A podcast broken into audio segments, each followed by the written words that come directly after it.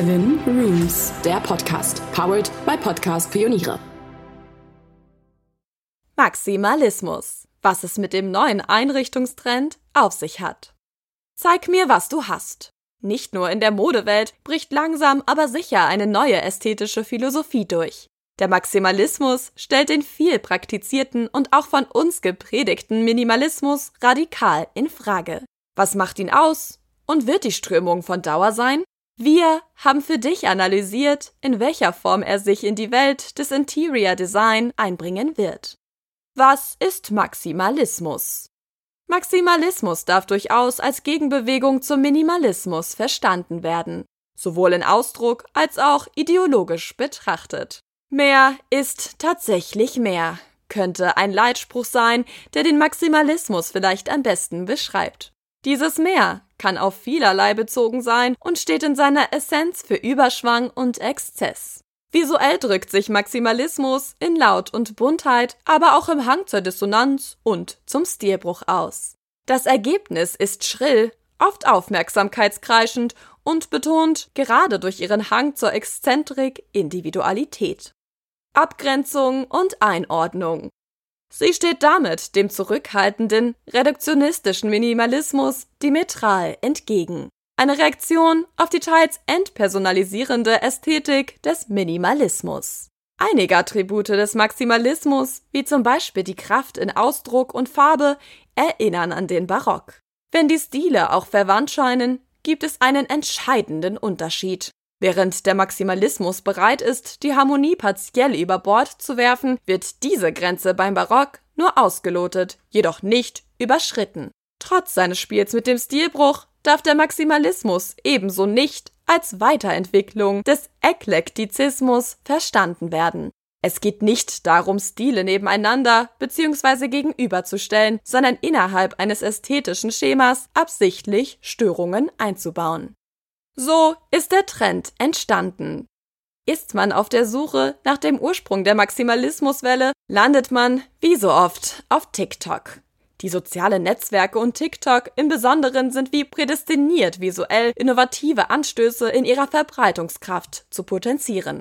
Mehr noch als auf Instagram fühlt sich die Generation Z als Community. Hier diskutiert sie ihren Versuch, sich gegenüber vergangenen Generationen auch stilistisch abzusetzen der Maximalismus kann so durchaus auch als ich möchte nicht leise sein verstanden werden, inklusive der farblichen Energie, die mit dieser natürlichen Revolte einhergeht. Dass es mit der androgynen Zurückhaltung vorbei ist, hat schon die Rückkehr von Y2K unüberhörbar bzw. sehbar verlauten lassen. Ein weiterer Faktor ist die voranschreitende Entwicklung des Genderbegriffs und der sich verändernden Wahrnehmung psychosexueller Identitäten. Dazu kommt eine neue Offenheit gegenüber Einflüssen der queeren Community. Die neue Buntheit lässt sich längst mit neuen Männlichkeitsidealen vereinbaren. Schwarz ist nicht das neue Schwarz und Zurückhaltung keine Zier.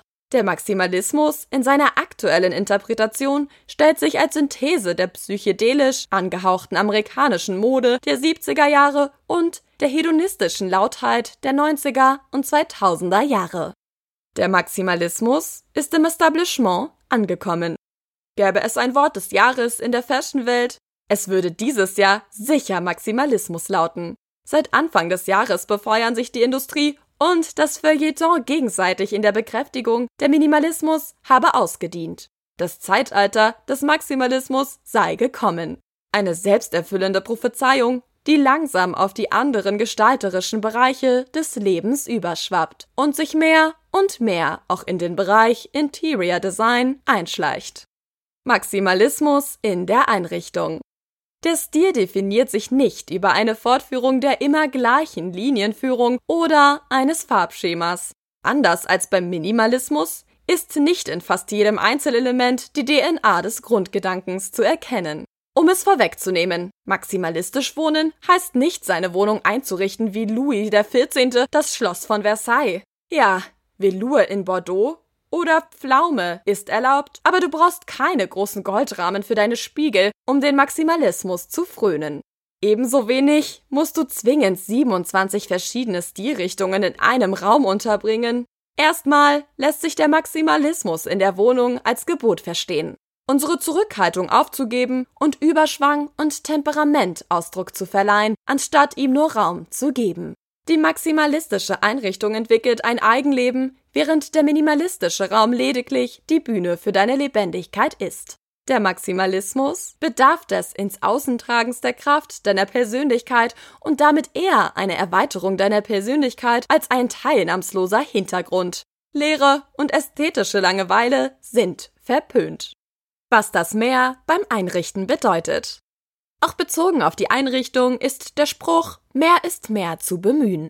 Mehr Möbel, mehr Deko, kräftigere volle Farben und mehr Muster, vor allem in Form bunter Prints. Es wird voller, abwechslungsreicher und dynamischer. Eine gewisse Restruhe stellst du über wiederkehrende Pattern wie gleichen Elementen in Mustern und Abständen zwischen den ausgefallenen Elementen her. Nur um die Ruhe mit einem schrillen Centerpiece oder Unregelmäßigkeiten in der Konstellation der Möbel wieder aufzubrechen. Ein schräg stehendes Sofa in der Raummitte, zwei verschiedenfarbige Wandtapeten an angrenzenden Wänden oder Bilderkombinationen unterschiedlicher Stilrichtungen. Zwischen konträren Designelementen muss nicht mehr entschieden werden. Pop-Art-Kunst mit barocken Vintage-Möbeln kombinieren ist ausdrücklich erlaubt. Gerade Kunstwerken und Accessoires kannst du ein noch größeres Augenmerk einräumen als bisher. Mehr bedeutet auch eine neue Vielfalt und jede Menge Abwechslung. Die Balance zwischen Überschwang und Ruhe. Wahllos sollte das Zusammenstellen natürlich trotzdem nicht erfolgen. Mustern kannst du ruhige, große Farbflächen aus derselben Farbfamilie gegenüberstellen. Damit sich trotz aller Buntheit eine gewisse Passung bzw. Harmonie einstellt, bedarf es eines ausreichenden Anteils an Gleichheit, Fortführung und Wiederholung. Weiße Wände, bunte Möbel, aber ein zusätzliches weißes Deko-Element wie Kissen könnten ein Beispiel hierfür sein. Aber auch ein drittes, vermittelndes Element wie Holztüren und Holzböden können Harmonie herstellen, während die im Vordergrund stehenden Einrichtungsgegenstände ihren Unterschied betonen. Und ein weiterer Faktor ist nicht zu unterschätzen. Die Vielheit bzw. Vielfalt nivelliert Design Clashes. In dieser Form ist der Maximalismus hier, um zu bleiben und wird uns lehren, der Fülle des Lebens auch optisch wieder mehr Ausdruck zu verleihen.